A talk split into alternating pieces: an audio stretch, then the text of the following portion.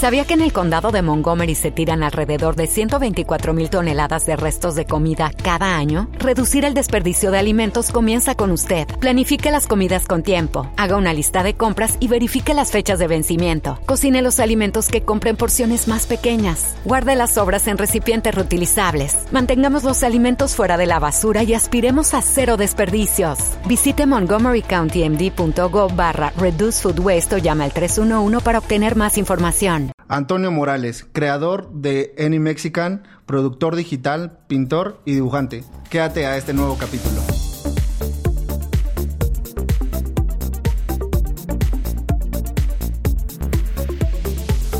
Jaque al artista. ¿Qué onda, banda? ¿Cómo andan? Espero que estén teniendo un gran día, que estén pasando una gran noche, depende el tiempo en el que nos estén escuchando. Yo bien contento, bien feliz porque una plática más, un nuevo artista, algo nuevo que conocer, algo nuevo de qué asombrarnos, algo nuevo de qué deleitarnos y creo que esta, en esta ocasión también es un artista que recuerdo mucho, eh, lo encontré desde la segunda temporada. Ya le había echado el ojo de que quería que estuviera eh, acá en el programa.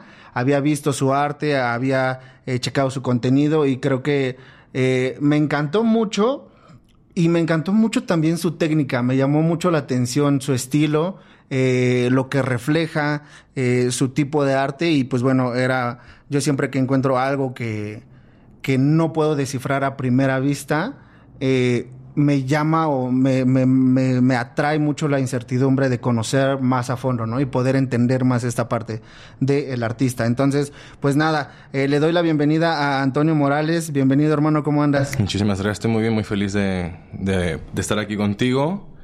Y pues listo para todas las preguntas que me quieras hacer y para compartir cualquier cosa.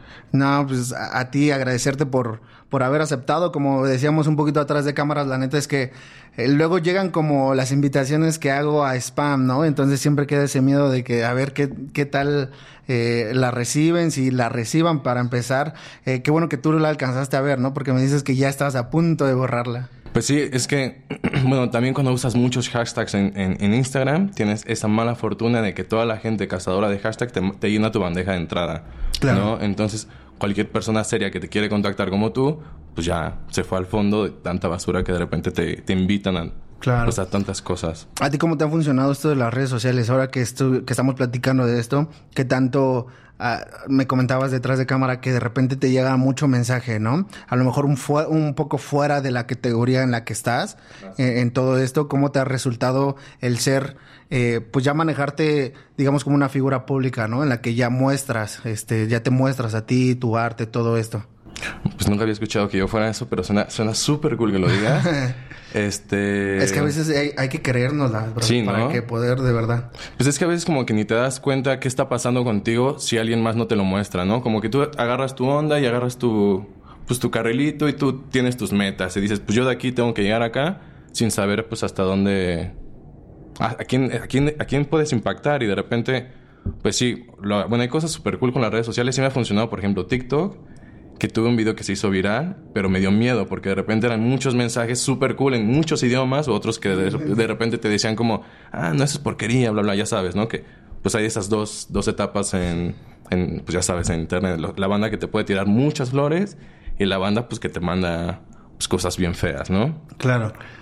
Y, pues, Oye, ¿y ese video viral qué, cómo, cómo estuvo? O sea... Ah, eso fue en TikTok. Yo dije, pues me, agarré la disciplina de que ves que dicen que tienes que publicar cada cierto tiempo, ¿no? Entonces yo dije, voy a tratar de hacer dos videos al día para ver cómo me empieza a rankear y todo eso. Entonces, lo bueno de mi estilo de una sola línea es que me permite, pues, hacer un chingo. Bueno, hacer muchos.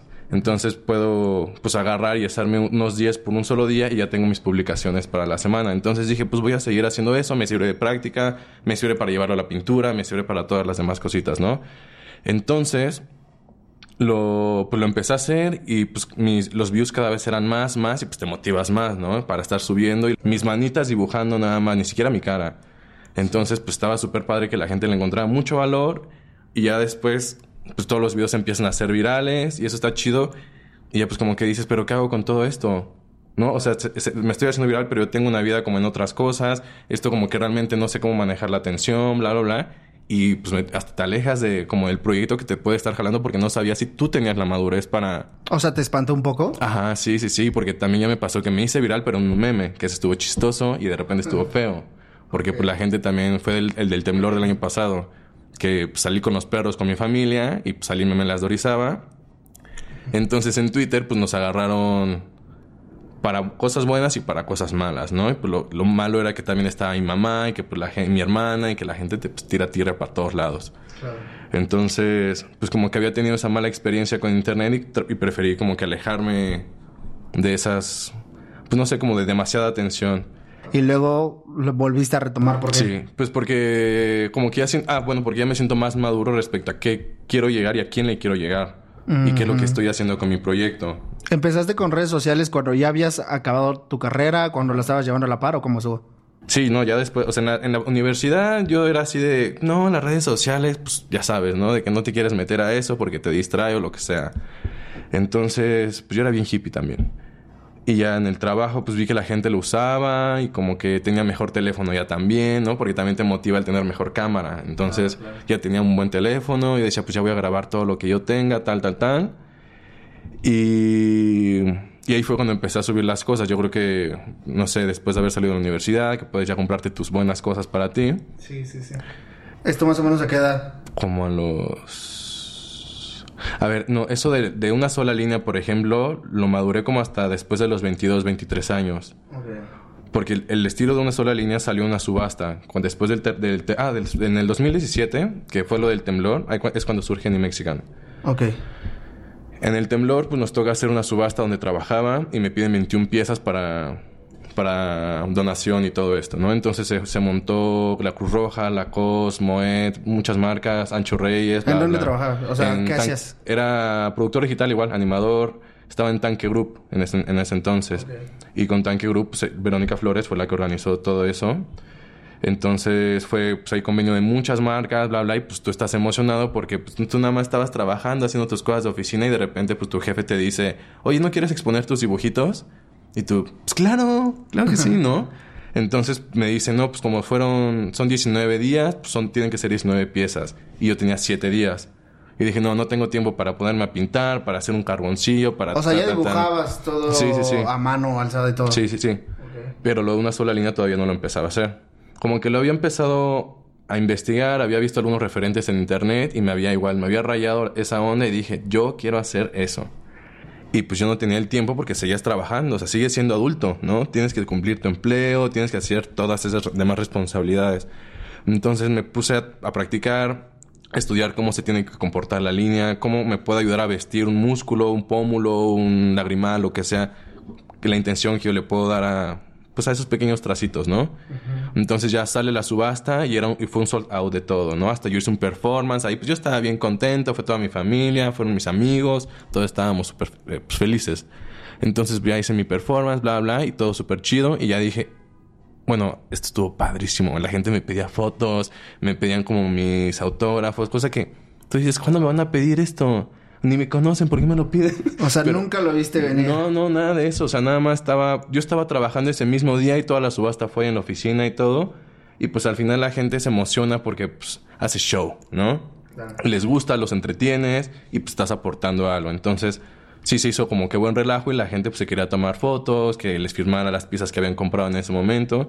Y la neta son momentos que te llenan muchísimo. Porque no, o sea, hasta ese momento no sabes si, si estás haciendo las cosas bien, porque tú puedes tener tu percepción, tus amigos pueden tener tu percepción, pero ¿quién te va a comprar tus cosas? ¿No? Realmente lo que estás haciendo tiene valor para alguien más que tus cercanos. Sí. O sea, como dicen, de hecho, o sea, el primer público es tu gente, ¿no? Es tu familia, son tus amigos.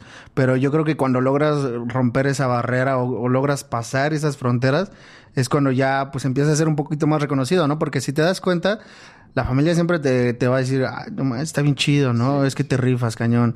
Pero los comentarios reales y crudos son de la gente que no te conoce, ¿no? Ajá, y luego.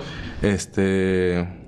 Y, pues ya ahí fue como, órale, pues esta onda estaba súper chido. Aparte, estábamos, estábamos todos. ¿no? Me estaba yendo muy feliz, como que era muy feliz en ese momento, más bien. Porque estaba trabajando para Google como publicidad y estábamos haciendo las animaciones de Google. Entonces teníamos pues como que yo decía, estoy súper bien con lo de mi trabajo, me está yendo bien como artista, bla, bla, bla, ¿no? Y ya de ahí, pues como que maduré más esta onda y agarré y dije, quiero conocer el mundo. Agarré un poco de lana y pues me fui a vivir a Brasil y ya después allá dejé eso y, estuve tatuando un tiempo de este estilo de una, de una sola línea ya. No, porque también era fácil. O sea, pero como dejaste eh, de la chamba donde estabas y, todo así. Sí, sí, sí. Pues es que, bueno, con el capoeira, pues mis mejores amigos son, mi mejor amigo es brasileño y él tiene su casa en Sao Paulo y queríamos ir al carnaval. Entonces, pues él me convenció de que nos fuéramos a intentar tener una vida para allá, ¿no? Entonces yo dije, pues voy a ahorrar mi dinero, ¿qué más se necesita? Hablar portugués, lo que hago es digital, pa, fácil. Entonces, pues nos vamos, nos quedamos allá, mi exnovia me alcanza, todos felices allá viviendo, pero pues la neta el dinero no tal, o sea, yo estaba trabajando en ese entonces, se me acaba todo lo ahorrado, ¿no? Sí sigo trabajando para México, pero pues con pesos no puedes vivir con reales, ¿no? Sí. Entonces, pues poco a poco se me fue acabando el dinero y dije, creo que es momento de volver a la vida real. Y pues me regreso a México. Y, y en ese tiempo fue como un momento en el que nada más estaba viajando, sin realmente, pues nada más practicaba mucho lo de una sola línea. Pum y trataba de encontrar espacio para eso, pero yo quería como conocerme más en otras formas, ¿no? Cómo socialmente me puedo relacionar, cómo puedo hablar de mí, y pues estaba muy enfocado en lo, de las, lo del capoeira y me había de entrenar para allá, y eso, eso pues creo que fuera, era muy importante porque pues es impresionante, o al menos a mí me impresionaba ver todo lo que estás peleando y que estás también dando piruetas y acrobacias y tal. Yo decía, yo quiero aprender eso con los mejores, ¿no? Entonces pues me fui a Sao Paulo y fue ahí que, me, que mi amigo me dijo, no, pues aquí están estos que son los más cabrones de todo, entonces pues vete a entrenar. Y ahí nos íbamos y los pies sangrados todos los días y así. Pero pues es que estábamos allá para eso. ¿no? ¿Ya traías algo así de disciplina corporal? O sea, ya como que entrenabas y eso. Chico, desde chiquito era bien peleonero. O sea, era muy peleonero y ya como a los 15 años, mi familia es militar también. Entonces, como a los 15 años, empecé a boxear y empecé a hacer varias cosas. A los 17 y tantos me rompen la nariz, ya como que los gimnasios que estaban invirtiendo en mí, porque sí, o sea, me gustaba mucho eso. Como que no me daba miedo. Entonces, si no tienes miedo, ya ganaste la mitad de la pelea. Entonces, eh, bueno, eso creía yo, ¿no? Ya después que vas, al, ya que te vas con gente que sí sabe pelear, ellos ya no tienen miedo. Entonces, pues ya empiezas a subir a nivel y pues me partieron mi madre, me rompió la nariz. Y ya de ahí fue como que mis papás me dijeron, aléjate de eso. Yo también yo dije, creo que ya es suficiente. Y, y, pues ya, entonces dejé, yo hacía box, kickboxing, muay thai y, capoeira. Entonces, de todas esas cosas, todas eran violencia menos la capoeira en lo que aprendí que era como una más una comunidad, nos enseñaban música, nos enseñaban un chingo de resistencia, pararte de manos, aprender a entender tu cuerpo diferente, ¿no?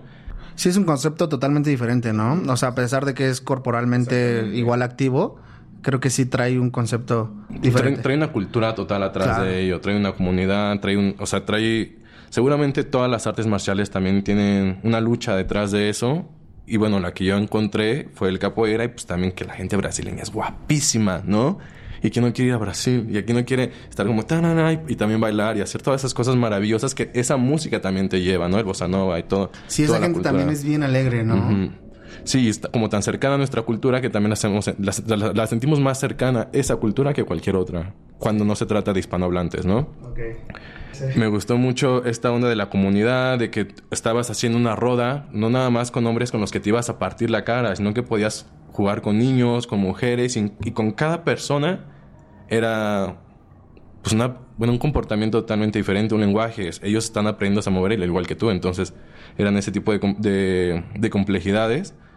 Y ya de ahí tuve que dejar de pelear, bla, bla, bla pasó la universidad y ya como que la después de la universidad fue pues lo mismo, que ya te empiezas a comprar tus cosas y empiezas a hacer tus cositas, entonces pues te vas al gimnasio, el teléfono, bla, bla.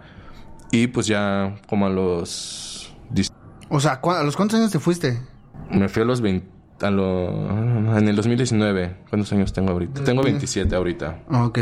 2019. Estamos 2024. ¿Tres años? Ajá. O sea, 24. Ajá, ajá tenía 24.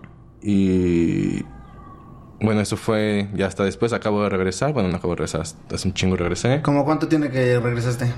Pues nada, estuvimos allá como seis meses en Sao Paulo. Bueno, viajando en Brasil. Y ya yo me pasé un mes a Perú. O unas semanas a Perú. Ajá. Y ya de ahí me regresé a la Ciudad de México. Ok. A ver, me gustaría entender un poquito más. Eh, bueno, de, de tu estilo quiero retomarlo ahorita. Pero un poquito más en tu historia remontémonos un poquito a, la parte cuando eh, ya estudias este producción digital. O sea, ¿cómo la escogiste y todo? Porque me dices que tenías una familia Ah, o sea, venía como de otro rollo, ¿no? O sea, te enfocaste en, en animación, todo esto que has hecho. O sea, ¿cómo, ¿cómo fue que decidiste esa carrera? ¿Por qué habías visto eso? Me tocó porque soy de los niños de la computadora, ¿no? Que a los cuatro años te compran tu compu, entonces ya eres bueno, le tienes mucho gusto a estar sentado ahí enfrente de ella, ¿no? Y, siempre tenía un tío que él era ingeniero en informática, una cosa así. Yo decía, las computadoras están súper cool. Yo quiero hacer cualquier cosa que tenga que hacer con computadoras y sea un adulto, ¿no? Claro.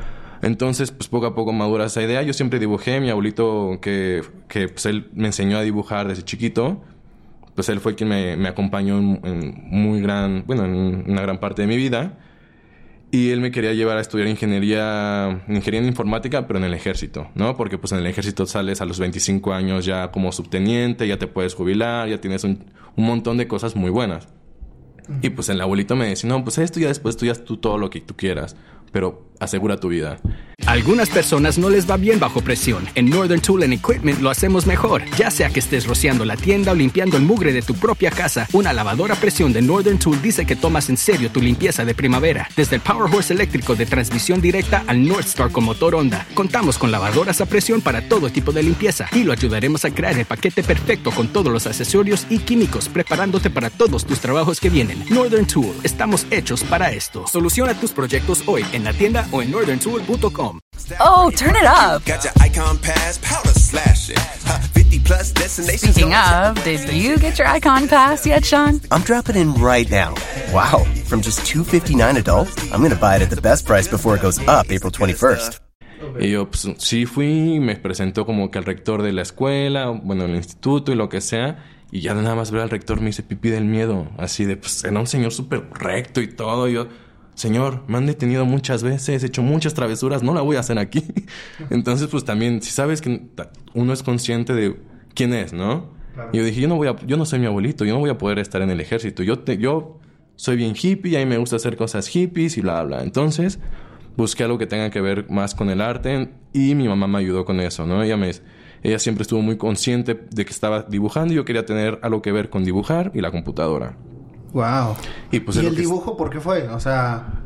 Pues mis papás arquitecto, mi ah, abuelito también... Es, eh, bueno, aunque mi abuelito fue general, pues me encontré sus dibujitos de cuando era chico y era un increíble dibujante también. Y yo todo lo que heredé de pues herramientas y el gusto por eso, pues creo que me lo enseñó mucho a él. Ok, ok, ok. Entonces ahí ya empieza toda tu formación, ¿no? Ahora entiendo perfectamente por qué decidiste la carrera y por qué también tienes estas multidisciplinas, ¿no? Porque al final de cuentas sí son, sí son varias, o sea, el arte digital, el dibujo, o sea, estamos, estás como en, en, en, un punto medio entre lo digital y lo análogo, ¿no? Porque sigues manteniendo también esa esencia regresemos también ahora a esta parte de Any Mexican. O sea, ya cuando dices que la formaste, cuando todavía estabas aquí en el trabajo, ¿no? O sea, cuando estabas trabajando aquí en la ciudad. Y luego te fuiste, dejaste un poco todo. Eh, ¿Cómo siguió ese proyecto personal? ¿Cómo lo retomaste? Bueno, ya Any Mexican surge en la maestría y cuando fue lo del temblor, ¿no? Y surge con esta idea en el que todo esto pasó cuando estábamos, en, yo vivo en la Condesa, entonces me tocó ver el terremoto y me tocó ver así gente que estábamos llorando. Yo salí corriendo de la oficina, me encontré a mi mamá en la calle llorando y pues de ahí me fui corriendo a ver a mi abuelito porque él vivía hacia otra calle, ¿no? Entonces escuchas todas las bombas de gas, escuchas todas estas cosas que te, que te hacen espantar y que no sabes si das un paso ya valiste. Entonces pues también estaba con mi mamá y estaba con mis 20 mil perros y con todos mis vecinos y todos estábamos súper espantados. Pero el punto es de que pues ya salí corriendo, pum, pum, pum, tembló. Y algo que me pareció increíble fue que pues en la Condesa viven gente de todos lados, ¿no? Y que pues todos estábamos, o sea, no importaba qué color eras, no importaba qué idioma hablaras, no importaba quién fueras, cuánto ganaras, nada. Eras una persona con una cubeta de, de piedras pasándosela a la otra. Y pues ahí, hasta, me acuerdo y me pone la piel chinita. Y, y, pues me hizo recordar este, esta sensación que tenemos todos los mexicanos, que todos los mexicanos cuando alguien está mal, siempre, va a haber, siempre vas a encontrar la mano de alguien para apoyarte, ¿no? Un amigo, lo que sea, pero siempre va a haber alguien que te pueda apoyar. Sí, siempre esa solidaridad. Ajá. Y creo que sí tiene que ver mucho con nuestra cultura de pues que nos enseñan a, perdonar. El, el, hecho de haber sido influenciados tantos por el catolicismo también creo que tiene sus cosas buenas, ¿no? Ah, veo toda esta, toda esta situación con, con todas estas personas y, y, me doy cuenta que yo no quiero, o sea, a final de cuentas, no me acordaba de ninguna de esas personas, nada me acordaba de pues, quién fue el tal y nada más se van a acordar de mí del el tal, ¿no? Claro. Entonces los nombres pierden sentido cuando realmente quieres hacer un cambio, o siento que puedes hacer un cambio en la humanidad, no importa si lo hace Antonio, si lo hace Alberto, si lo hace Rafael, simplemente necesitas un estandarte. Entonces yo lo que quería crear con Anime Mexican era el estandarte que cualquier persona de cualquier mundo pudiera tomar para tomarlo como iniciativa y, y, querer hacer cualquier cosa, ¿sabes? Entonces Anime Mexican pues se trata de, sí, cualquier mexicano, pero y usé un símbolo de un cráneo porque pues el cráneo es, el mismo lo tenemos todos, punto. Y pues por eso está como que aquí todo el tiempo, ¿no? Pues me rayó muchísimo esa onda y me casé mucho con la idea de que, pues, todos hemos tenido privilegios y creo que tú y yo tenemos privilegios de poder estar aquí hoy en día, en cierto día, bla, bla. Y hay gente que no tiene estos privilegios. Y que cuando tienes la oportunidad, pues hay que poder apoyar. Entonces, lo que dije, bueno, ahorita no sé cómo voy a hacerlo, pero el objetivo de Any Mexican es poder crear esta firma para jóvenes tiene que sustentarse, obviamente, porque todo tiene que, o sea, tiene que salir lana para poder pagar eso, ¿no? Entonces, pues por eso dije, voy a industrializar lo que yo hago.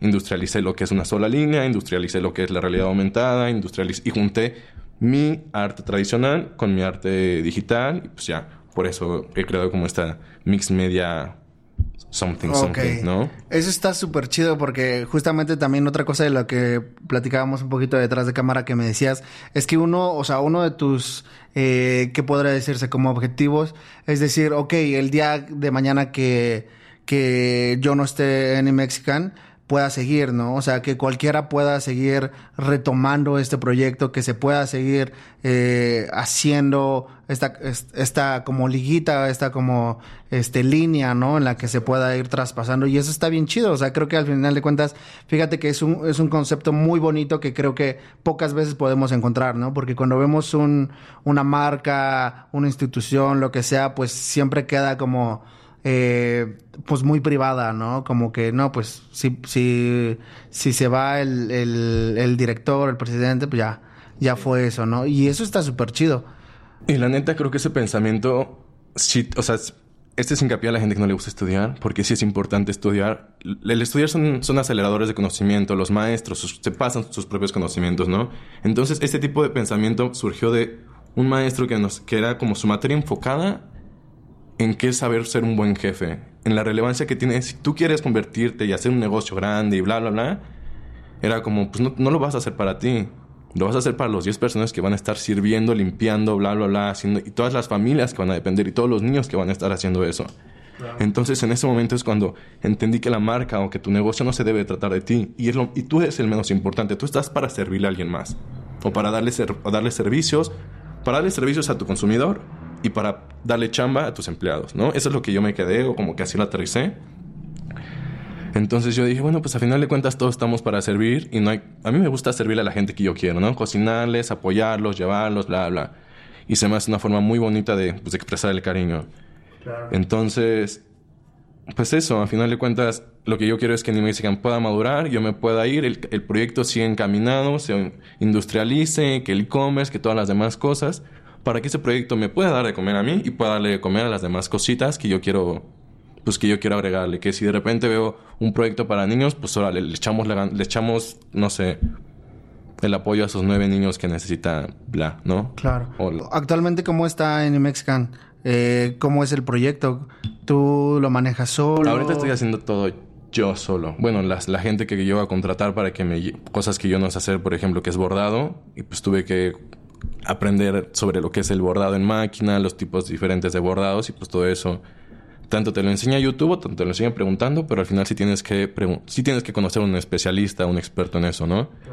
Entonces, por ejemplo, con el bordado sí me eché dos meses para tratar de entender qué tipo de, que, de, de, trazo era el que quería y cómo me podía funcionar con mi estilo de dibujo, cómo me puede funcionar con la realidad aumentada, cómo no le afecta la luz, cómo es que sí lo puedes traer entonces sí fueron varios, los colores que se deben de combinar, cómo el bordado no se quema con otros colores, pues la luz ves que descompone todo el tiempo, las cámaras, entonces si es algo que traes puesto y te genera sombra. Y que no es fácil también, no es como un bordado simple que podamos encontrar, ¿no? Porque, o sea, que es bajo tu estilo de puras líneas, de, de todo esto, no, no te fue difícil como poder encontrar como el bordador perfecto que pudiera acoplarse a tu estilo, que pudiera entender tus necesidades y todo esto? Sí, nos tardamos muchísimas playeras y un buen de tiempo, no sé, como o sea, de error y aprender. Pues sí, porque también... Prueba y error. Digo. Ajá, exacto, porque también tú les puedes dar una indicación. Ahí, ahí es también cuando aprendes que no está tan fácil empezar las cosas, ¿no? Entonces cuando, cuando tienes proveedores que les dices, necesito tal, y no te mandan ninguna respuesta ni nada hasta que te entregan el producto, pero te entregan 50 productos ya mal hechos. Y pues, ¿qué le voy a decir? O sea, no sé, tal vez todavía no tengo la experiencia para decirle, hey, me los tienes que pagar todos tú o no sé qué. Pues ya yo te los pedí, yo tal vez fui que no lo hizo, no te dio las indicaciones bien. Fue mi, o sea, si, si él se equivocó, fue mi culpa, ¿no? Porque yo soy quien le está dando las indicaciones. Entonces ahí fue cuando yo aprendí que sí tienes que escribirle todo a todas las personas y sí encontrar Sí estuvo difícil eso, ¿eh? Sí, pues es que requiere... Y aparte eso, ¿no? y el material también. Encontrar un buen material aquí en México. Bueno, un buen algodón siempre tenemos. Pero pues encontrar algodón mexicano que no fuera, no sé, traído de China y todo eso. Porque también la gente... Yo, o sea, quiero entregar un buen producto. Quiero que la gente se identifique con el producto y que se sientan orgullosos de traerlo. ¿No? Claro. O sea, justamente... Hasta es, hasta es por mi puro ego también. El hecho de que... Si una persona se siente increíble trayendo la ropa que yo, que yo les pude haber diseñado yo me siento mucho más feliz viendo los que ellos se sienten tan felices, ¿no? Que los representa y el saber que sí le di al clavo y que sí se identifican con al menos una partecita mía. Y que al menos tenemos eso en común.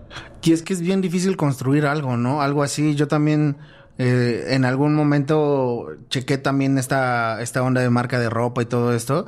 Y realmente creo que, ah, como en toda disciplina, conlleva muchísimas cosas.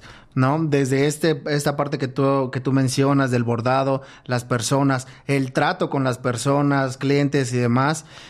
Luego viene la parte de comercialización, ¿no? El marketing, cómo la distribuyes, cómo la envías, hasta dónde la envías, qué cobros hacer, a cuánto darla. Eh, o sea, es, es algo muy, muy complejo que sin lugar a dudas, a veces también para uno solo es, es demasiado, es demasiado ¿no? Para ti. Y si te ahogas te ahogas, pero en tu caso, ¿qué tan gratificante te ha sido eh, este proyecto, no? O sea, ¿qué tanto te ha dejado a ti, a lo mejor, hablemos monetariamente y personalmente?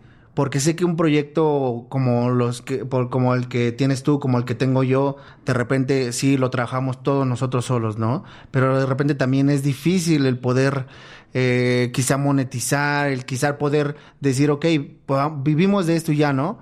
Tú y yo tenemos un trabajo aparte, entonces eso es a lo mejor... Eso es justo eso, ¿no? Es el saber encontrar o el saber que se necesitan hacer ciertas cosas.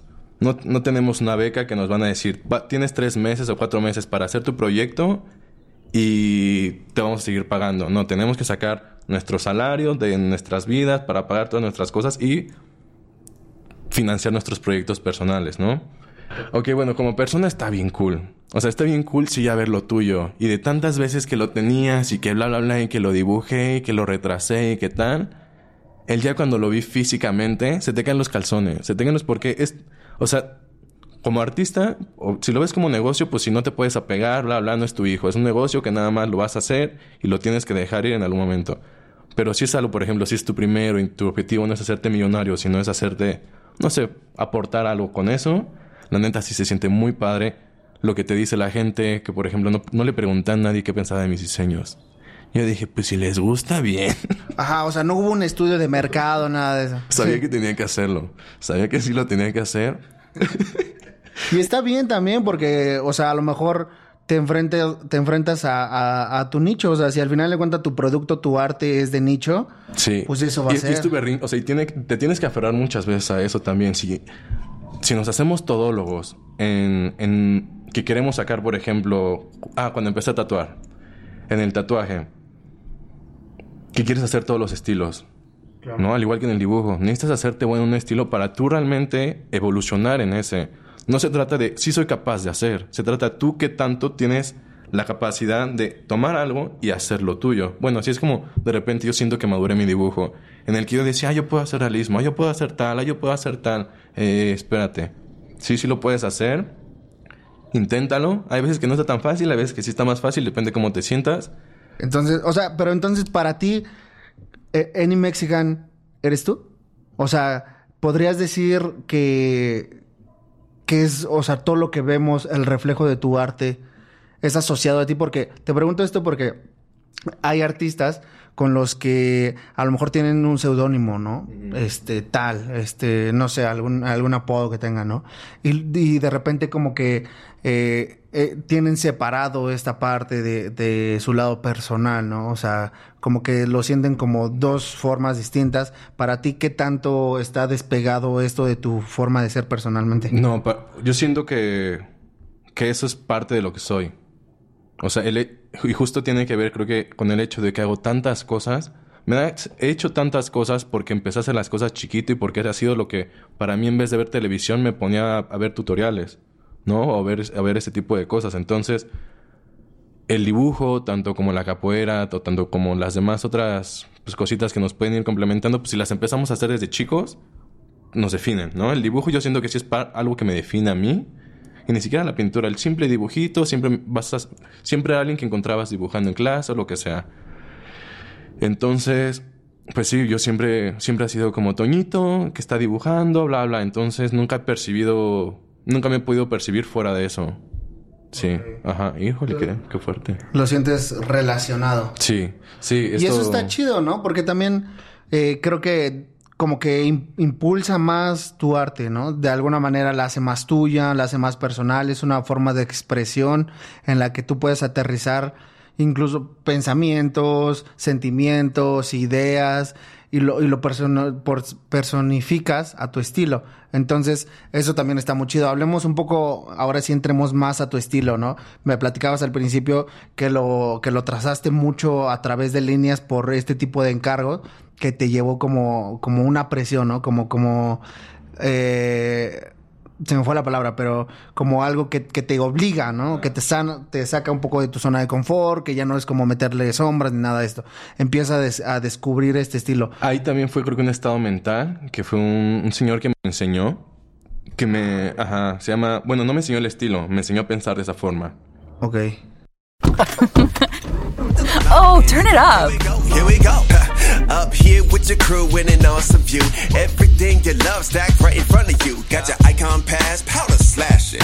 50 plus destinations. Speaking of, did you get your icon pass yet, Sean? I'm on iconpass.com dropping in right now. From just 259 adult. I'm going to buy it at the best price before it goes up April 21st. Yeah, that's the good stuff. Okay, done.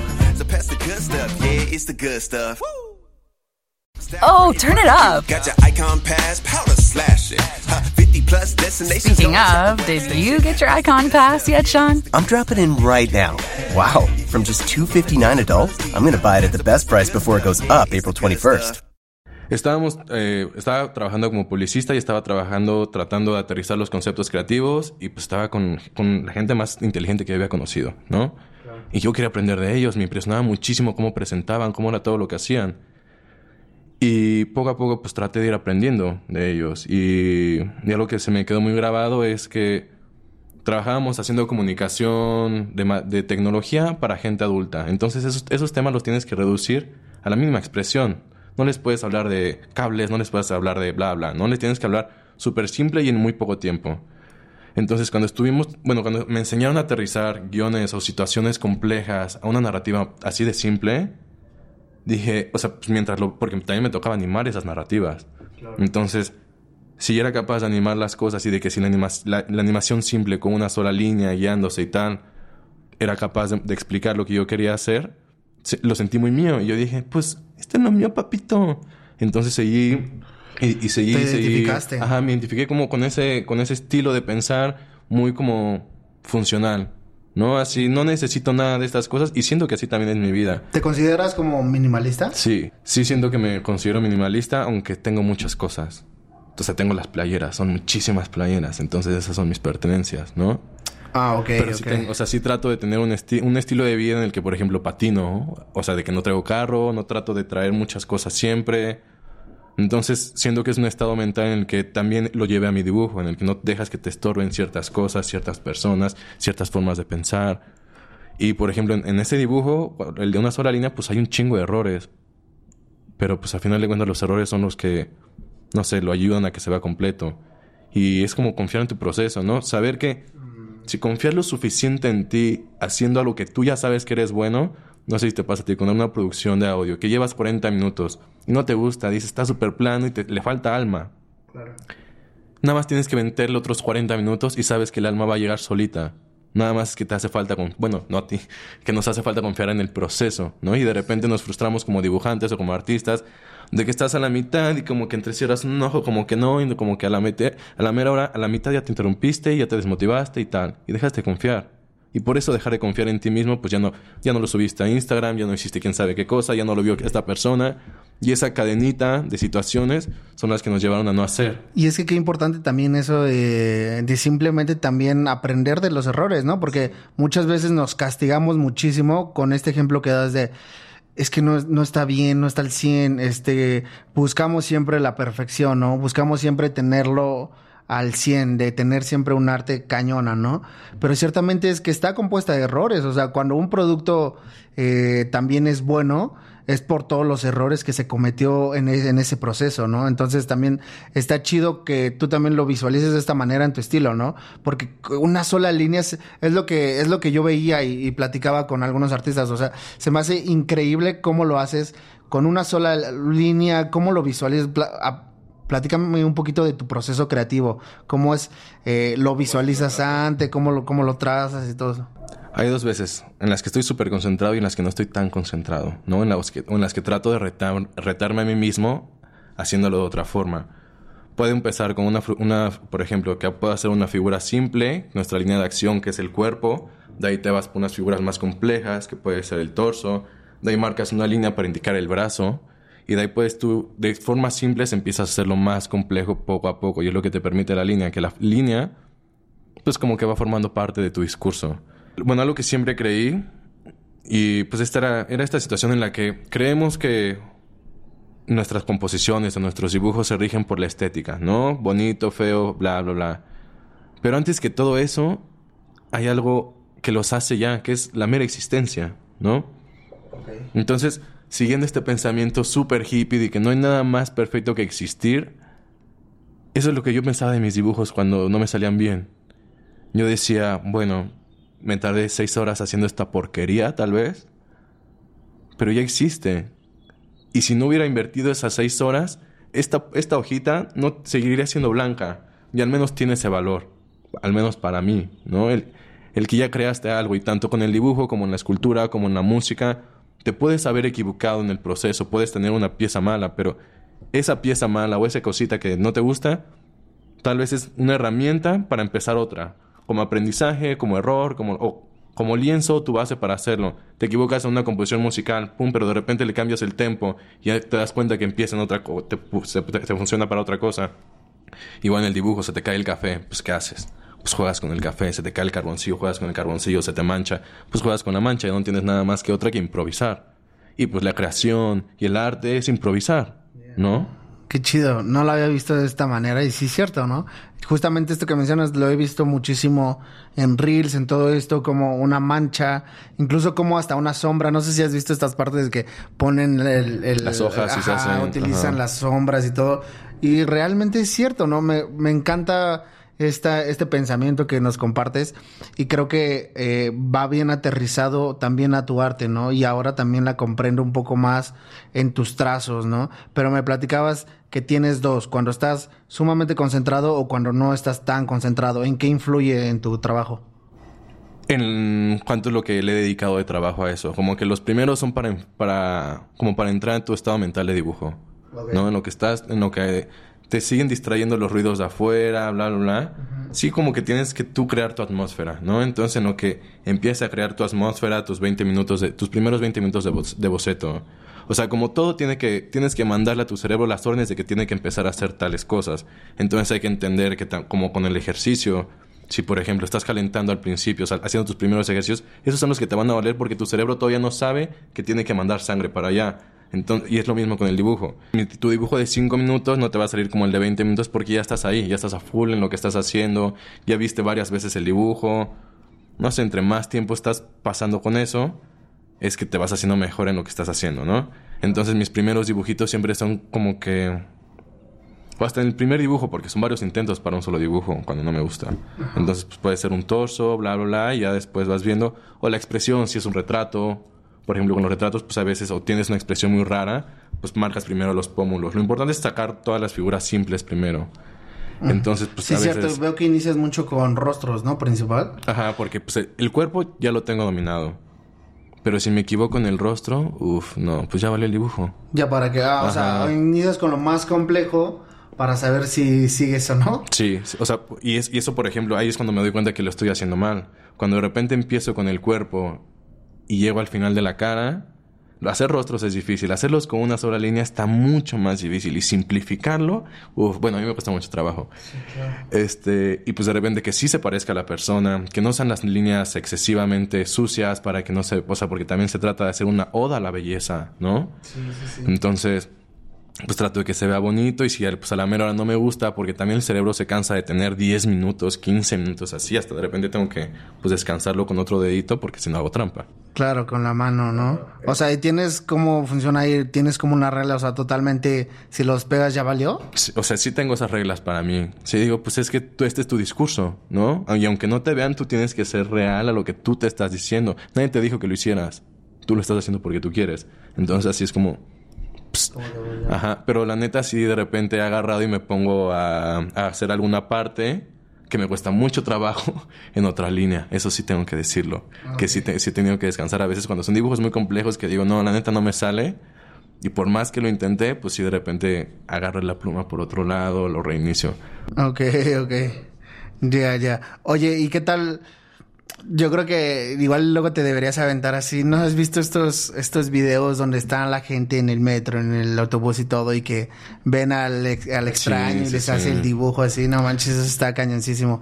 Algún día deberías de aventarte. Sí, pero ya sería como, es usar tu tiempo como dibujante, ¿no? Es salir a buscar las situaciones y a empezar a agarrar experiencia. Y la neta, pues a veces no tienes tanto tiempo. O te da, o crías a un hijo o crías al otro hijo. Claro.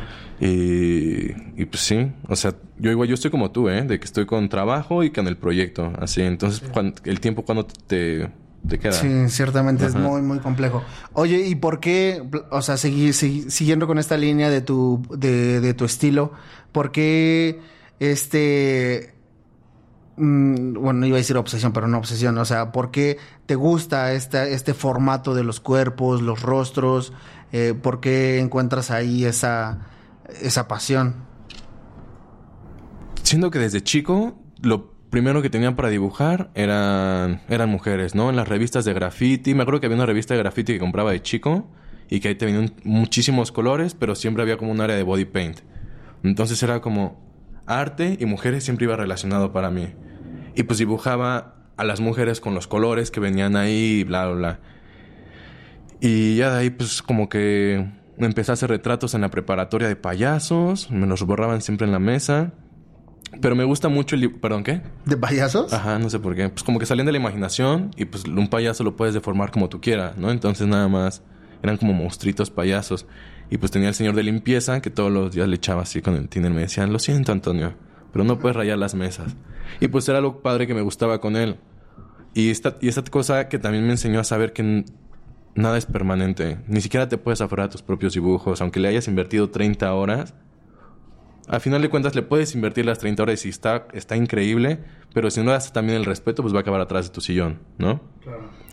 El cuerpo por sí mismo al desnudo ya es una forma de expresión artística, o así lo considero yo, y creo que así varios fotógrafos y muchas personas que se dedican a eso, ¿no? Porque tienes el cuerpo, y el cuerpo, el cuerpo es súper bonito, grande, pequeño, alto, flaco, bla, bla, bla. Entonces, pues desde siempre he tenido como que este gusto por estar mirando cómo, cómo está parada la persona, cómo está la posición. La animación también influye mucho en eso porque pues, nos enseñan a que tienes que leer el movimiento de la gente. Entonces, cómo se construye el movimiento. Cuando eres animador, pues aprendes a, aprendes a interpretar el movimiento de ciertas formas Y es por eso que pues, también el dibujo te tiene que dar a representar eso, ¿no? Pues también tiene lo bonito, ¿no? Justamente algo que platicaba ayer con Serene es eh, que es le da al BMX, pero también es fotógrafa y a ella le encanta eh, hacer fotografía al desnudo, ¿no? Y, no, me, me platicaba un poco de que que es también pues una forma de expresión artística, ¿no? Realmente es como algo natural, algo eh, con lo que juegas naturalmente no lleva como tanta edición, es este, es encontrar más ángulos y jugar con la belleza de, o sea, ella lo que no me explicaba mucho es la composición humana, ¿no? Que es el mejor. Es tu herramienta. Es la herramienta más hermosa que pueda existir, ¿no? Y realmente, pues, yo creo que sí es cierto, ¿no? Para ti te ha funcionado de esa manera en tu arte. El, el hecho de que el cuerpo pues es nuestra herramienta para movernos, ¿no? Y que no nada más nos sirve para movernos, nos sirve para expresarnos, para cantar, bla, bla, pero sin ropa también es un, es un, es un, un vehículo de expresión. O sea, un vehículo de expresión para bien y para mal, cuando nos podemos ir a encuerar a- al zócalo y queremos decirle algo a un presidente o a alguien, nos puede servir para... Oh, turn it up. Here we go. Up here with your crew in an awesome view. Everything you love stacked right in front of you. Got your icon pass, powder slash it. Huh, 50 plus destinations. Speaking of, did you get your icon pass yet, Sean? I'm on iconpass.com dropping in right now. From just $259 adult, I'm going to buy it at the best price before it goes up April 21st. Yeah, that's the good stuff. Okay, done. So pass the good stuff. Yeah, it's the good stuff. leftovers, or the DMV, Number 97. or house cleaning, or Chumba Casino always brings the fun. Play over a hundred different games online for free from anywhere. You could redeem some serious prizes. ChumbaCasino.com. Live the Chumba life. No purchase necessary. Void prohibited by law. 18 plus terms and conditions apply. See website for details. llamar la atención de estoy hasta la madre de que no me no- de que no me hagas caso, así que tengo que mostrar mi intimidad, como lo han hecho los pueblos indígenas en México aquí en Reforma, para que el pueblo los voltee a ver, ¿no? Entonces, siendo que es una forma increíble de cargar un diálogo, cuando tienes a alguien dispuesto a mostrarse como es, porque también o sea, no, no es, no es de enchílamela y dámela. Es de que tienes que generar cierta confianza. O sea, si la persona te interesa y respeta su trabajo y respetas, pues es generar cierta confianza, es generar un ambiente, no sé pues es gente que vas a exponer y que tú también tienes que estar Eso es complejo, o muy- sea, ¿cómo le puedes dar complejo. a... Bueno, sé que hay personas más liberales que tienen como más esta este confianza a lo mejor en su cuerpo y demás, pero también qué difícil el poderle confiar algo a alguien que, que te que te va a hacer un trabajo, lo que sea, ¿no? Fotografía, ilustración, esa esa confianza que te tienes que ganar, ¿no? Que eso también se me hace complejo. Y, y, por ejemplo, muchas veces la gente que se dedica al dibujo, pues no son los mismos modelos de fotografía. Entonces también se percibe muy diferente y tus, tus modelos de dibujo pueden ser hasta tus amigos. O sea, como, ¿por qué acabarías dibujando un perfecto desconocido desnudo si tú también tienes amigos que, se- que te dirían, hey, mejor dibújame a mí en vez de estar dibujando a esta persona? Entonces, ahí pues también tú estás transgrediendo a tus amigos si les llegas a faltar el respeto, ¿no? Si tomas sus fotografías o las fotos de referencia que les hiciste o los dibujos o haces algo pues con los que ellos no estaban de acuerdo al momento de que te dieron esa confianza o cualquier cosa, pues sí, sí es delicado y más como hombre, en, en- bueno, tal vez en, este momento en el que pues tenemos que andar con mucho cuidado todos, todos y todas, todas, este, pues por la onda de los acosos, el Me Too y esa- todas esas situaciones que todos tenemos que, tanto hombres como mujeres, pues andar a las vivas de cómo lo hacemos y también tú te pueden agarrar para, para joderte, como le ha pasado a muchas celebridades, como de repente te pueden levantar falsos o como te pueden decir mil cosas, pues hay, hay de una y de otra siempre. ¿Has sufrido por esa parte? O sea, tú que haces este tipo de arte corporal, eh, de desnudos y demás, ¿has sufrido por eso? O sea, Sí he tenido conflictos con Sí gente por eso. Ajá, sí he tenido conflictos que he tenido que no mostrar piezas de esas personas.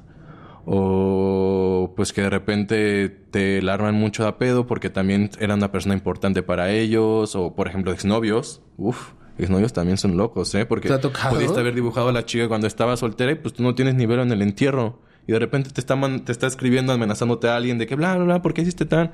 Y así, ni te topo, ni te topo, carnal. ¿Qué onda? Entonces, ajá, como esas cosas. Eh, pero la verdad es que siempre ha sido para bien. O sea, no- he, tenido, he tenido muy, muy buenas experiencias con mis amigas, por ejemplo, en la universidad, que pues éramos dos o tres los que pintábamos increíble. Es diferente. O sea, la confianza que te creas, ¿no? Con cada una de ellas. Sí, tengo muy, muy buenas experiencias con, con mis amigas de que son gente que he podido... Les digo, oye, no tengo fotos de referencia. ¿Estás libre tal día? Y me dice, ah, sí, en corto, vamos.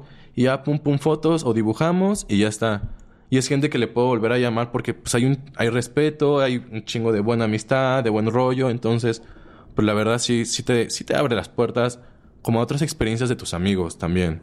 Otra, los conoces de otras formas, los miras diferente, el hecho de que pues también siento que les debes algo. Cuando te, cuando te den tanta confianza, lo mínimo que les debes, pues sí, es respeto, pero como que algo más, ¿no? Es como, hey, te voy a dibujar y esto tiene que salir cabroncísimo. Entonces también tú, te- tú te, ajá, te esmeras al triple o al cuádruple porque pues es tu compa o porque lo conoces y porque él va a hablar de tu, de tu trabajo mejor que, mejor que cualquier otra persona. Entonces son los que nunca les quieres quedar mal. Claro. ¿No? Claro. Oye, bro, a ver, pasemos a otro tema igual que se me hace sumamente interesante y es este punto donde converge el arte digital y el arte, digamos, análogo, que de hecho hay una frase que encontré eh, muy interesante, muy bonita en, en tu perfil, que es la de punto de encuentro del arte físico con el digital. Ah, sí, sí, sí. A ver, explícanos un poco para ti cómo funciona esto. Pues de mis primeras chambas que tuve fue trabajar con realidad aumentada. Pero fue hace mucho tiempo. Entonces era una, en ese entonces era una herramienta que daba miedo usar porque todo era con código, no tenías filtros, no tenías nada, no, no era nada relacionado a Instagram. Tenías que meter un código en un servidor chino y de repente te mandaba como que a la India y después ponle a hacer eso al consumidor, ¿no? Nadie lo iba a hacer. Entonces, pues como que desde ahí tuve esa primera experiencia con ellos y se quedó guardado en mi cabecita todo ese conocimiento, bla, bla. Y pues de repente veía cosas que salían de realidad aumentada y decía, ah, pues eso, eso estaría bueno mezclarlo. Y pues ya al saber eso, al ya tener las herramientas que tú pude, las herramientas que pude haber desarrollado para plasmar proyectos de esa forma, pues dices, si ya puedo hacerlo para otra persona, también lo voy a poder hacer para mí después, ¿no? Y pues por eso aprendemos tantas cosas para la escuela, para tu reel, para trabajas para marcas, porque pues al final de cuentas tú quieres hacer tu proyecto, tú quieres hacer tu, tu biblioteca de conocimientos más grande, ¿no? Tu cerebrito con mucho más conocimiento. Y dije, bueno, hacer esa realidad aumentada, entonces, como ya sabía hacer eso, ya cualquier proyecto que tú tengas, al momento de haber adquirido esos conocimientos de animación, de edición, de ilustración, lo que sea, pues ya vas a ver todo cómo lo puedes aplicar en esas herramientas que tú tienes, ¿no? Tú ves todo relacionado al audio seguramente, o cómo puedes ver la fotografía, bla, bla. Entonces, lo que... Pues es eso, nada más fue evolucionando mi forma de pensar, mi, mi dibujo, que dije, bueno, esta sola línea, pero sé que no tiene tanto valor para la gente una sola línea. O de repente, si no les explico qué es, o cómo es el dibujo, lo que sea, pues pueden encontrarle tanto valor. Y yo quiero que toda la gente, o sea, porque hay de todo, hay gente que le puede encontrar mucho valor y hay gente a la que no le puede encontrar valor. Y usualmente nos concentramos en aquellos que nos atormentan, ¿no? En las cosas que no nos salen bien. Y cuando nos hacen un cumplido y tal, pues es lo que más rápido se nos olvida. Entonces yo me enfoco mucho en las cosas malas y, y trato de arreglarlas, ¿no? Entonces dije, si a la gente no le encuentra suficiente valor a, lo, a estas cosas, pues yo le voy a dar ese valor, que aquí está, nada más que ellos no lo saben ver todavía, ¿no? Que no existaban las herramientas posibles para hacerlo.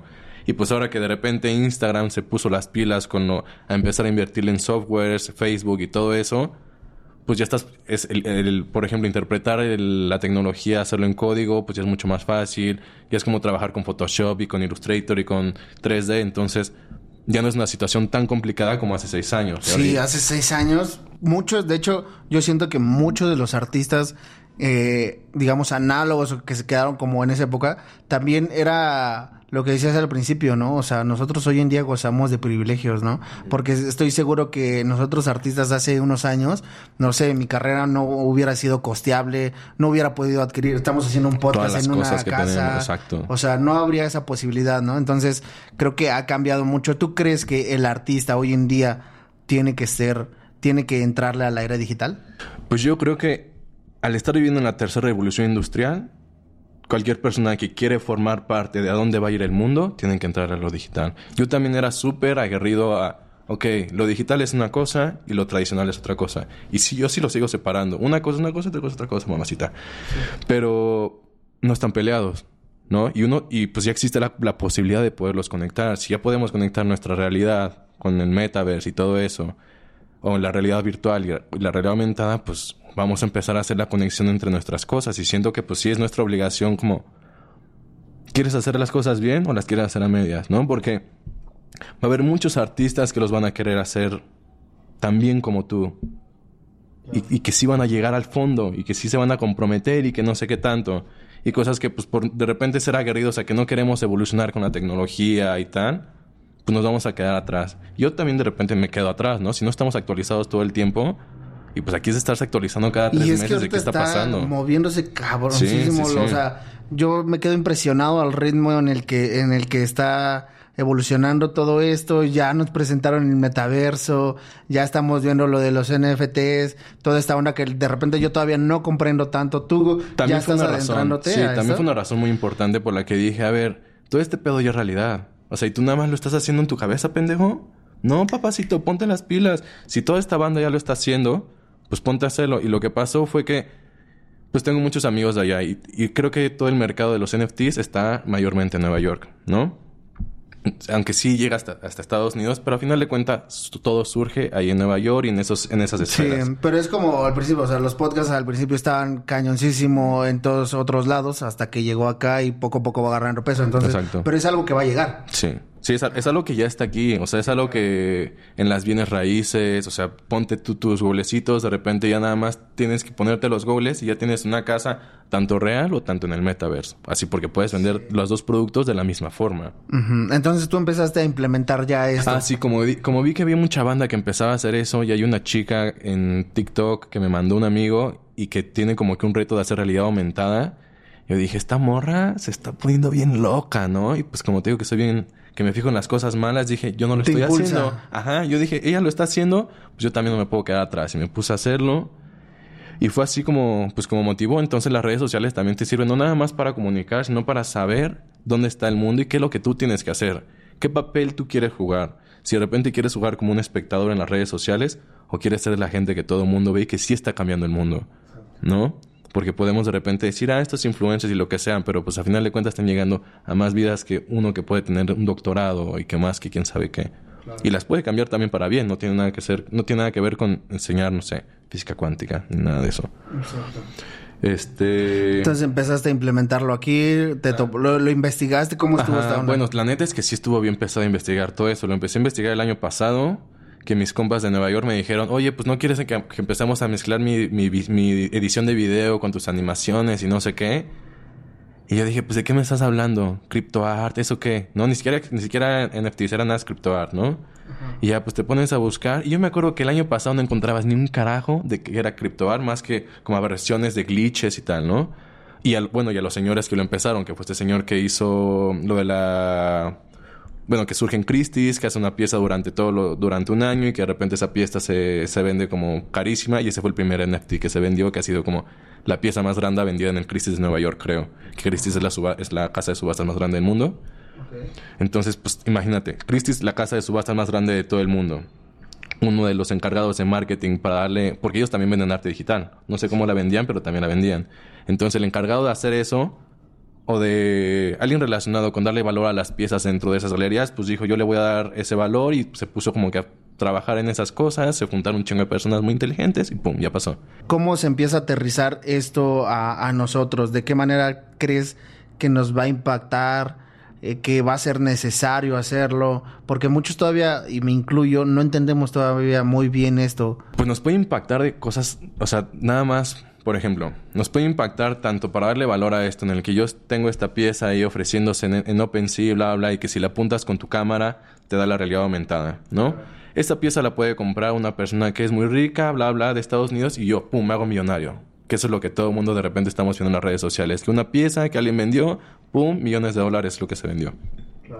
Para nosotros puede funcionar en el que tú al momento en el que tienes tu, tu papel de propiedad, tú al momento en el que te registras un NFT, tú estás pagando un token en el que se generan una serie de metadatos, que metadatos son información escrita que se le injerta a las imágenes. Los metadatos se pueden, pueden servir para registrar y darle ese, esa firma de autenticidad. Leftovers or the DMV or house cleaning Chumba Casino always brings the fun. Play over a hundred different games online for free from anywhere. You could redeem some serious prizes.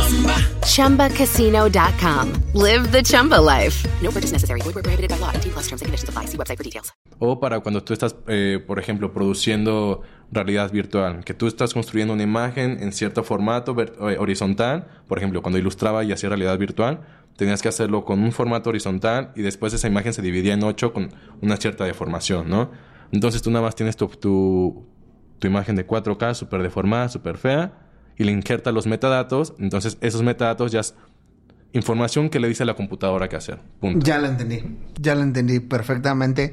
Es tipo Dolby Atmos, ¿no? Que es esta onda de la música espacial que es a través de metadatos que guarda información y, y te da, no solamente contiene ya el sonido, sino contiene una ubicación. Sí, ¿no? sí, sí, que te contiene todo eso. Entonces es lo que estamos viendo aquí, que es que podemos, lo que me mostrabas al principio. Por ejemplo, los metadatos de una fotografía normal es la, la, la fecha y la ubicación de tu iPhone que puedes checar y que ves que si viene... Esas son... Ya, ya, esas- ya. Eso es la forma más primitiva de encontrar metadatos. Ya. Lo evolucionaron y lo llevan a donde es un registro único que se injerta con, con la cadena de blockchain, que es una parte en la que la imagen se, se distribuye por todo el mundo, entonces la información no queda para una sola persona y nadie la puede tocar supuestamente.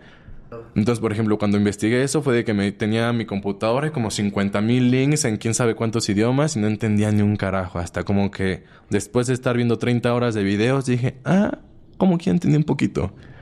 Y bueno, como puedes hacerlo de los papeles es, por ejemplo, este papel, tu, propiedad de tu casa, que le pueden agarrar el JPG, pues al final de cuentas ya tiene injertos los metadatos para que esa propiedad de tu casa ya nadie más la puede duplicar.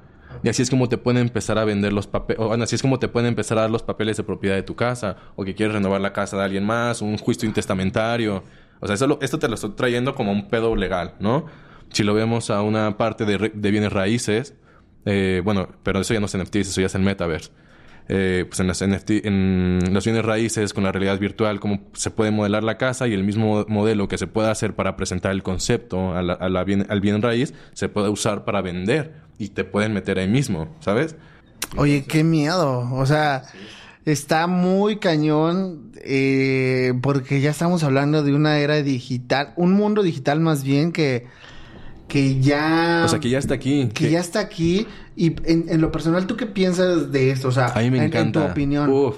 Pero por ejemplo, mejor que me para, el, para, el, para el arte, Pues es que te tienes que adaptar. El arte es adaptarte. ¿pero no crees que le resta? No. Porque estamos hablando, o sea, por ejemplo, una obra así que puedes este, ser tangible, que la puedes eh, tocar, que Hay la puedes para todos. O sea, Ok, sí. Por ejemplo, Totalmente. eh, los NFTs sí es otro tipo de público, por ejemplo. O sea, imagínate que tienes esto, pero Paris Hilton es la dueña y en realidad no es esto, sino nada más es una pantalla gigante que flota la mamada, ¿no? Y tienes una ilustración súper cabrona. O que tienes un, un cristal gigante y un proyector de realidad aumentada a través de ese, de ese vidrio nada más. Entonces es lo que ellos, ellos pueden tener en su casa. De que nada más, o sea, la gente que invierte en... Porque el NFT no es nada más comprar tu imagen. Tú tienes que darle el valor y tienes que crear una comunidad que te crea una economía. Crear una... Crear un NFT o crear una colección de NFTs es crear como una moneda también. Porque te sirve para tokenizar cosas. Entonces, para darle valor a las cosas. Entonces, por ejemplo, si yo nada más me pongo a vender mis 100 piezas que nadie le encuentra... O sea, que no tiene el valor más allá del dibujo... En internet pues se van a vender, tal vez se van a vender como piezas de arte y ya está. Pero para lo que te puede funcionar más adelante eso, y es para lo que yo lo estoy usando en mi proyecto, es... Las mías están publicadas y cada una de las mías te da acceso a los eventos que pueden haber más adelante. Que es lo mismo que se hizo con el, con el Judge Club. Es, ellos agarran valor o, empiezan a tener valor estas imágenes, no porque sean un chingo, porque estén bonitas, es por lo que te van a dar después, porque la comunidad empieza a construirlo, porque son 10.000 cabrones que ya invirtieron en una sola cosa. Entonces esos 10.000 cabrones agarraron la responsabilidad de crear ese, ese token o esa monedita y darle valor. Entonces empezaron a hacer las fiestas más increíbles del mundo, te daban eventos exclusivos para quién sabe qué. Entonces ahí tu propia imagen ya empieza a tener valor, más allá de la imagen, ¿no? Porque ya es, de repente yo te la puedo ver, yo te digo, oye, no voy a estar en México, eh, te vendo mi NFT de tal. Ah, que te da acceso a tales lugares y vas a estar en Groenlandia. ah, pues cámara, te lo vendo y tú lo puedes revender también. Y yo me llevo una, yo como artista me llevo un porcentaje de eso, porque ya también te estoy, esa, esa ficha que es única, también te da acceso a otras cosas y te da acceso a una comunidad. Y esa comunidad es la que siguen retribuyendo y sigue así. Porque ese, ese, ese evento lo hizo alguien de la comunidad. ¿Sabes? Entonces son, son cosas que te dan para todos pinches lados. Ahora. Y no se pelea con esto. ¿Crees que estamos preparados para esto? Uy, no, para nada.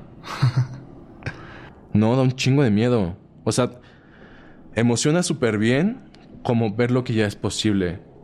Pero el ver las posibilidades que tiene en tan poco tiempo, o sea, sí está, yo siento que estamos viendo una tercera revolución industrial por el hecho de que ya tenemos inteligencia artificial para cuestionarnos a nosotros. Entonces, bueno, y que también pues ya tenemos una cuarta realidad, ¿no? O tercera realidad, o cuántas realidades dicen que son, dicen que ocho, no sé quién sabe cuántas.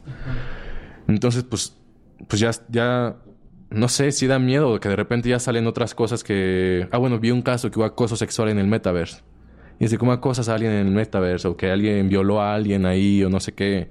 Y dices, pues no sé ni cómo pueda funcionar eso. Pero a la gente, pero para personas sí es real. O sea, si para ti, para mí como mexicanos, que tenemos un, un, tipo de enseñanza que no es cognitivo, es más sensorial, de estar haciendo cosas, tal, tal, tal, pero los, los niños que les gusta estar atrás de la computadora, que no salen de su cuarto, pues tal vez se sienten más cómodos allá que estando acá. Entonces para ellos es más real eso que esto. ¿No?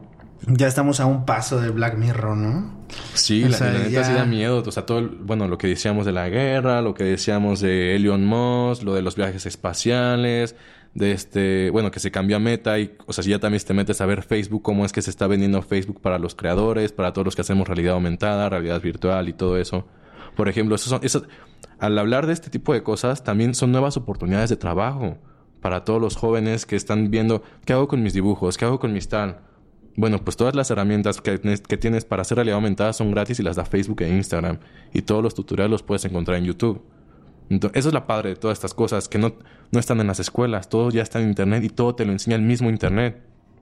Entonces nada más es ponerse las pilas en el inglés tal vez para que te llegue la información antes y pues estudiarle para que cuando llegue a México tú ya hayas sido de los pioneros en México.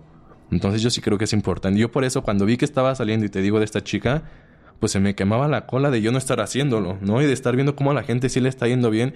Y la única diferencia entre esas personas y yo era que ellos lo estaban haciendo y yo no. Y eso es lo mismo como con el arte y como con todas las cosas. las personas que sí están haciendo las cosas y las personas que no las estamos haciendo. Y pues ya está. Es el único que nos diferencia. Wow, está, está muy increíble esto porque totalmente estoy de acuerdo. Si no nos adelantamos, más bien si no estamos a la, a la vanguardia de esta onda, la era digital, todo. Y ni siquiera es tratando de dominarlo. Seguramente todos los episodios que tú tienes es un episodio que te sale mejor el siguiente. Al igual que con todo, la cosa es empezar a hacer las cosas para que tengamos la oportunidad de equivocarnos y madurarlo. Porque si de repente lo empezamos a hacer a los 30 años, nuestro proyecto tal vez nosotros tenemos, creemos que tenemos el conocimiento de esos 30 años. Pero también hubiera estado, hubiera estado mejor empezarlo antes para que creciera contigo y tú maduraras con el proyecto. ¿No? Entenderlo y que y no nada más es esperar a que lleguen las herramientas, sino tú adaptarte a las nuevas herramientas que pueden ir surgiendo, las actualizaciones que hay, que por ejemplo ahora ya puedes hacer seguimiento de todo el cuerpo con la realidad aumentada, ya puedes hacer seguimientos de todas las cosas, entonces, y son cosas que yo pensé que estaba actualizadísimo y a las dos semanas ya valí caca, ¿no? Claro. ¿Y para ti cuál sería, cuál es la visión? ¿Cuál es la visión tirando a futuro de todo lo que se viene en la era digital? Pero la visión, o sea, ¿cómo es que, creo que vayamos a vivir las cosas? Ajá, ¿cómo nos va a impactar? A México en particular, a la Ciudad de México le va a impactar bien. Y pues sí, siento que nos va a ayudar a, a, Pues las herramientas a final de cuentas, como las podemos tomar como para cosas malas, como para cosas buenas. Si las llevamos a la comunicación, si llevamos a, no sé, la realidad virtual a, las escuelas en Oaxaca, que, o, Puebla, donde sea que no hay la educación como nosotros la podemos recibir acá, pues seguramente va a ser para mejor, porque al final de cuentas creo que lo único que nos hace falta es tener un pueblo educado. Y si esto va a llevar educación a todos lados, pues que Pero es un poquito también de lo que hablábamos, ¿no? Al principio, o sea, también privilegios. O sea, porque estamos hablando de una era digital que no, o sea, sí hay acceso para todos, pero hasta cierto límite, ¿no? Sí, porque se decía que se descentralizaba la economía, ¿no? Que con eso de las criptomonedas se descentralizaba la economía. Pues sigue estando centralizada en Estados Unidos la economía, nada más que con otras moneditas. Pues sí, Este, pero, o sea, estamos hablando de un país en el que está mejor este estructurado Sí, sí, sí. sí, o socioeconómicamente, sea, y ¿no? las monedas las hacen para ellos. No las hacen para los, para, nos- para México, no las hacen para nosotros. México, el Banco de Valores está haciendo también su, su criptomoneda también, según yo. No se acuerdo, no me acuerdo cuándo sale. No sé cómo vaya, no sé en qué se vaya a basar esa, por ejemplo. Pues esperemos que todo sea para bien y no tengamos que vivir situaciones a la Black Mirror y estemos ahí. Este, bien, entonces mi Antonio, pues vamos a pasar a la etapa de la dinámica de Hack al Artista. Por acá tengo algunas preguntillas eh, con temáticas o preguntas sobre el mundo artístico. Va, Tú va, la las tratarás de responder. Algunas otras son preguntas random. Soy súper ignorante en muchísimas cosas, ¿eh? Sí, Uy, es- sí. son como de historia sepan, general y matemáticas. No, no es cierto. No, está bien. A ver, saca tres, a ver cuál es te, te Es que es mejor avisar a todos que eres ignorante para que no te... Ay, no, que sí, Sí, se cree que el que sabe. ¿Cómo solucionarías la desmeritización del arte urbano? Tal vez va a sonar bien estúpido esto, pero ¿cómo solucionaría un conflicto con cualquier cosa? Pues mostrándoles qué es estar en los pies de esas personas, mostrando qué es lo que representa, por ejemplo. Eh, nuestra intolerancia es porque no, porque no entendemos al otro, porque no tenemos, o porque tenemos miedo a lo que nos puede presentar el otro. Entonces siendo que ve- veces como, ah, con la patineta pasa, que la gente me avienta el carro y que no sé qué, y que a veces pues hasta te tienes tú que aventar, porque hay gente mala onda para en todos lados, ¿no? Y siendo que pues, la patineta también va como con el graffiti. Bueno, pues sobre todo en, bueno, que ves en las redes sociales como hay gente que sí ataca a la gente que está grafi bueno, a los que patinan, y ahorita me acordé de eso. Pero ¿cómo lo solucionaría? Siendo que a ver, pues haría un video, haría una campaña para mostrar lo que es, lo que representa ser de la calle, hacer una campaña en YouTube, bla, bla, bla, y dirigir a las personas que son los que son más afectados a eso, o bueno, que no les gusta, que puede ser las personas de la tercera edad o cuarta o segunda edad, ¿no? Que son los más intolerantes hacia ese tipo de cositas. Eso, eso sería como publicista lo que haría una campaña con el mensaje para mostrar empatía, tal vez podría ser una activación en la que haría formar parte de estas personas que desmeritan. Hay una campaña en, ok, tú crees que no tiene valor esto, pues vamos a juntarnos y te enseño cómo sí tiene valor. Y te lo puedo enseñar con mis propias manos, porque tú lo vas a hacer. Y no, y creo que no hay valor más, o sea, no le podemos agarrar un valor más grande a algo que cuando tú lo haces, ¿no? Claro. Wow, es, es pregunta única, ¿eh? Había, me habían salido dos veces esa pregunta y fue contestada de vista desde otro lado y creo que el tuyo fue única. Ahora vamos a ver cuál es la segunda. Otra, otra. Me gustó esto. Pensé que iban a ser de matemáticas. La neta, no me No. acuerdo la tabla del 7. Es, es historia universal, así que no te preocupes. Me acuerdo que hubo una materia que se llamaba Historia de la Cultura. Soy un poco- por eso dije, la No, neta, si no llevé esa materia... No, no, no, no, no. Y luego de, de repente escucho a mis amigos súper cultos y digo, no, carnal, yo soy un ignorante. En su rama, cada quien en Sí, su rama, sí. es la verdad. Y pues en todo, y la ignorancia también no está mal. Yo siento que Sí. de repente se percibe la... Y yo... de Es que tachamos. Ajá, pero ignorar también es increíble. A mí me, me gustaría ignorar muchísimas cosas que sé y sería mucho más feliz. Mucho ¿Crees? más feliz. Uy, sí. El conocimiento es una selva, ¿no? Sí.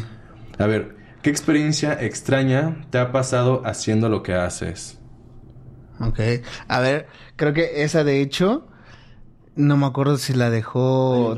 tri- no, esta es nada más. Es que ayer le pedí a los artistas que me dejaran las suyas. Yo tenía las mías de cajón y aparte ellos me dejaron las suyas. ver, no ¿qué era? recuerdo ¿Qué quién era? ¿Qué, experiencia extraña te ha pasado haciendo lo que haces? No sé si se extraña, pero esta es una experiencia que me tocó muy bonita en mi primer empleo haciendo producción, con- trabajando en comerciales, que me tocó trabajar con niños. Ser niños de casting, me tocó a mí ser director de casting para un comercial. Hacer casting a 60 niños de, no sé, como 4 o 7 años.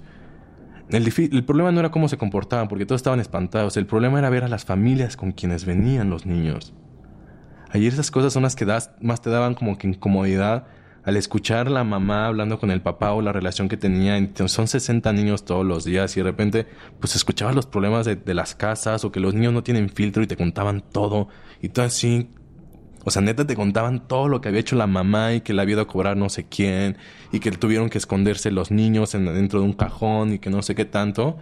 Y la neta, hubo un chingo de veces que sí, o sea, bueno, no sé si apagamos la cámara, pero, o sea, se te, no sabías ni cómo responder. Así, bueno, esa, esa experiencia me pasó con los niños. Me acuerdo una vez, eh, bueno, este caso en particular no me acuerdo ni de los niños, pero me acuerdo que era la mamá el niño, ¿no? Y el niño estaba contando que el papá le debía dinero a un señor, entonces que el papá y la mamá se escondían del señor y que el señor siempre estaba toquito que la puerta y que cuando entraba el señor, pues es- le pedían al niño que se escondiera en un cuartito hasta que se fuera el señor, ¿no? Y que el señor va bien seguido y le grita a la mamá y no sé qué tanto. Y nosotros así, niño, pero pues obviamente le pides que no te cuente eso, ¿no? Y pues tratas de distraerlo con otra cosa y tal. Entonces, o sea, varias, varias de esas cosas también, pues esta situación de hacer a los niños trabajar, o sea, que es no sé, a mí me causa, o sea, hay, hay para todos lados ir, ¿no? Porque ves a, muy, a papás que llevan muy bien eso de ser a lo- de llevar a los niños a los llamados y todo eso, y hay gente que la lleva o que se aprovecha demasiado de que el niño es tan bonito y que no sabes cómo ser un niño tan bonito de papás tan feos a veces. Entonces esas cosas. Esa Hoy, hoy está cañoncísimo. Justamente ayer Serene me platicó lo mismo. Que ella da clases de BMX para niños y que los niños no tenían filtros, que les platicaban sus problemas, eh, sus problemas con su mamá, cómo no, le- cómo no le hacían caso. Y es que ellos no tienen con quién sacarlo, Está ¿sabes? Y de cañón. repente, pum, lo sacan. Y como nosotros lo sacaste y no te importó a quién y ya. Luego, ¿por descansan. qué pensamos que hay tantos eh, gente dañada, no? Que pues viene desde, desde, desde la casa, infancia. O sea, está cañoncísimo. A ver, ¿cuál te sale la A tercera? ver. Quiero hacer cuatro. Me gustó esto de las preguntas. A ver.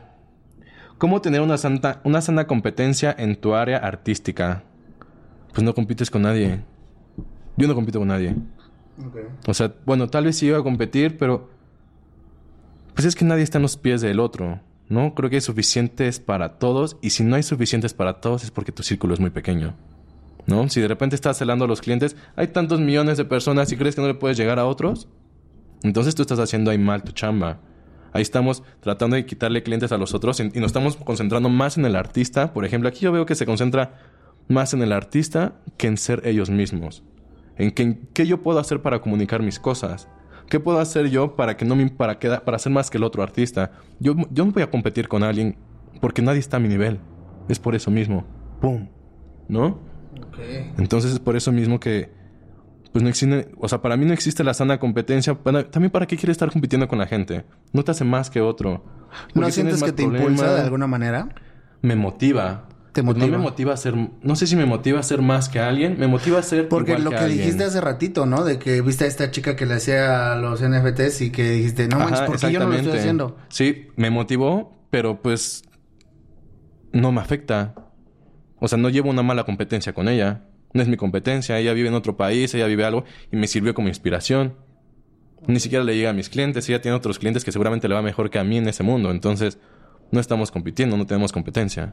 Es una, es, es una eh, experiencia diferente. O sea, es, es una, suma mi una gremio. vista diferente. Ajá, es una, es pues es como cuando buscas referencias, ¿no? Buscas pum, pum, pum, y hay veces que al buscar tus referencias alguien ya hizo tú lo que tú querías hacer.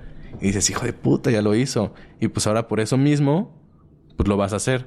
Pero no, bueno, yo diría entonces, si llega a ser competencia, sería sana competencia, porque también la felicito, le echas porra. O sea, a esta chica que te comenté, tanto me impresionó y tanto quise aprender de ella, que le, pues le tienes que decir, porque le tienes que agradecer a la gente que también te va a enseñar. Y que si en algún momento tienes una duda, también te lo va, te lo va a ayudar a responder. Entonces es mejor crear aliados que crear enemigos.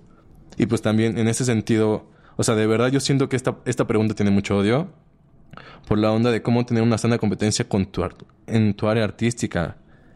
Pues es, es- y es que es eso, es que debes de dejar de concentrarte en la competencia y concentrarte más en tú qué es lo que estás haciendo. Tú haz y que ellos nada más se concentren en lo que tú estás haciendo. ¿No? Perfecto. Me parece una respuesta sumamente buena. Y vámonos con la cuarta. A ver, Ah, sí, sí, sí, tú dijiste que te Yo echabas cuatro, cuatro, entonces... cuatro. Vamos a ver cuál es A la ver, última. Si esta está buena, nos echamos cinco. y nos seguimos así hasta que se acabe todas. A ver, ¿a dónde te gustaría llegar con tu arte? A todo mundo. Me gustaría ver a un chingo de personas con mi ropa y de saber que comparten eso. Por ejemplo, me ha encantado que cuando le doy esto a los niños, cuando es la primera vez que ven realidad aumentada, pues ven magia. Yo me acuerdo que cuando fui la primera vez eso, vi magia en mi teléfono. Y yo dije, pues yo quiero hacer magia. Entonces, quiero poder hacer, o sea, y ni siquiera se trata de llegarles con el dinero, quiero poder hacer sentir lo que yo sentía a la gente con lo que yo hago. Claro. Y ya. A ver, pues otra más, estuvo bueno. ya las 5 porque el 5 es mi número favorito. ok, para redondear. Esa la contesté muy rápido. ¿Qué opinas de los métodos de pago para artistas? Uh, eso sí es un pedo, ¿eh? Sí es una bronca. Y también lo que estaría bueno sería que nos, que alguien nos enseñe cómo deducir impuestos con nuestra propia arte. Ay, no me digas ¿No? eso, eh, porque es todo un caos. O sea, no nos enseñan nada en la escuela. Nos deberían enseñar a usar los putos impuestos a nuestro favor. A ver, ¿qué opinas de los métodos de pago para artistas? Creo que estamos en pañales los artistas en eso. Y creo que estamos en pañales Desnudos, ¿no? Ajá. Por ejemplo, lo que tú haces es crear una comunidad de gente. ¿Y por qué es que nadie más lo está haciendo? Pues porque el artista también es celoso. No nos gusta compartir a veces y no nos gusta hacer cosas. Entonces, lo malo de ser artista es que eres muy bonito en ciertas formas, pero también eres muy feo y muy intenso en otras. Y pues este, este- o sea, por ejemplo, esto que tú estás haciendo, siendo que afecta muchísimo a este tipo de cosas. Al- alguien más va a ver tu video y va a decir, creo que los artistas necesitan métodos de pago para artistas que sean pues diferentes, ¿no? Porque de repente puedes, puedes pagar con las cestas madres, pero te cobran un chingo de comisión, o si no estás dado de alta con tu RFC te cobran también más comisión, entonces cuando quieres ir a un bazar como artista independiente, pues son muchas broncas también, ¿no? Y ya, 5.1. Buenísimo, Antonio. La neta es que agradezco muchísimo tu tiempo. Creo que las preguntas salieron muy buenas. Qué chido que te haya gustado la dinámica. Este, a- ahí la voy a dejar y, y a ver que siguen contestando. Creo que, aunque algunas preguntas se responden, me impresiona mucho la perspectiva con la que contesta cada uno. Entonces, eso, eh, principalmente quiero que la gente que lo vea lo tome en cuenta y escuche estas respuestas porque con poquito o mucho podemos empezar a trabajarlo. Yo soy fiel creyente de lo que decías hace ratito en la plática. O sea, está o no lo haces o empiezas a hacerlo, ¿no? Entonces hay que empezarlo a trabajar. Se ponen estas temáticas, estas problemáticas sobre la mesa para que la gente este, con- se concientice y sepa sobre lo que estamos pasando, sobre todo lo que nos está afectando, sobre todo lo que nos puede ayudar. Y pues nada, eh, te agradezco mucho, eh, Antonio, por haber estado acá. Platícanos qué se viene para acá, qué se viene para acá. Platícanos qué se viene contigo, este, proyectos que se vengan. Cuéntanos cómo podemos adquirir tu ropa, que la neta también está muy, muy chida con todos los diseños y bordados, que eso le da un plus. Sí, cierto. Bueno, ahora físicamente no voy a estar esto, este mes en ningún bazar, todo va a ser en la página, entonces la página es anymexican.com. Si tienen problemas con la página, también me pueden escribir por, por, por mensaje directo en Instagram o Facebook y pues ahí les puedo ayudar a hacer la compra o todo lo que necesiten, si tienen alguna duda. Estoy volviendo a tatuar también. Si quieren... Ah, también está la tienda digital por si quieren checar estos impresos, por si no los puedo ver yo a ustedes, pues pueden hacerla, pueden hacer esta compra y pues viene la impresión digital con la realidad aumentada y todo eso. Si queremos, por ejemplo, algún diseño o alguna foto, ¿cómo está ese proceso de trabajo? Si quieren algún diseño personalizado, eh, me pueden mandar un mensaje directo por Instagram y por Instagram les puedo, ya sea tatuaje, ilustración, playera, las playeras también se hacen personalizadas. Por ejemplo, me han pedido también esta onda de realidad aumentada para marcas, logos, eh, pues para todos los de las cosas que se regalan para los eventos de, no sé, de las marcas, no sé cómo se llaman, de marketing, eso. Ok. Ajá. Animaciones, Este- o sea, me platicabas Ah, que también sí, haces. Bueno, soy productor digital, entonces en la página también encuentran un área donde están, bueno, donde están mis clientes, mis proyectos, que es, que es a lo que yo me dedico. Por ejemplo, yo me dedico a hacer eh, animación de personajes 2D. Entonces ahí tengo como he llevado algunos proyectos que se que he llevado proyectos con Amafore, con Google, entonces ahí pueden ir verlos si les llama la atención la animación, la ilustración. Y si tienen alguna duda respecto a eso, pues también les puedo, les puedo ayudar si les gusta o mandarles referentes o lo que sea. Ok, buenísimo, bro. Entonces, pues nada, agradecerte mucho tu tiempo, agradecerte mucho el haber aceptado la invitación y el haberte lanzado este para acá. Creo que eh, la neta soy partidario mucho de que cuando la plática es presencial, pues se enriquece más, ¿no? A comparación de cuando es en Zoom o así, cuando inicié con esto, lo estaba haciendo así, pero creo que este formato ayuda mucho más a, a generar una confianza, Sí, sí, a sí. generar contacto, a generar también este, pues esta empatía y que se pueda ge- generar la confianza de entrarle más a la plática. Entonces, pues te agradezco mucho, bro. ¿Algún último mensaje que quieras dejar? Encantado por haber venido el día de hoy, encantado de venir la siguiente temporada y si me invitan, no me han invitado, ¿eh? pero me pueden invitar, ustedes pídanlo. Este, ustedes pídanlo y síganos muchísimo a los dos. No, pues cuídense mucho, usen tapabocas o lávense las manos y pues que la pasen muy bien. Muchísimas gracias por estar con nosotros. Gracias, banda. Ahí nos estamos viendo la siguiente. Yeah, bro.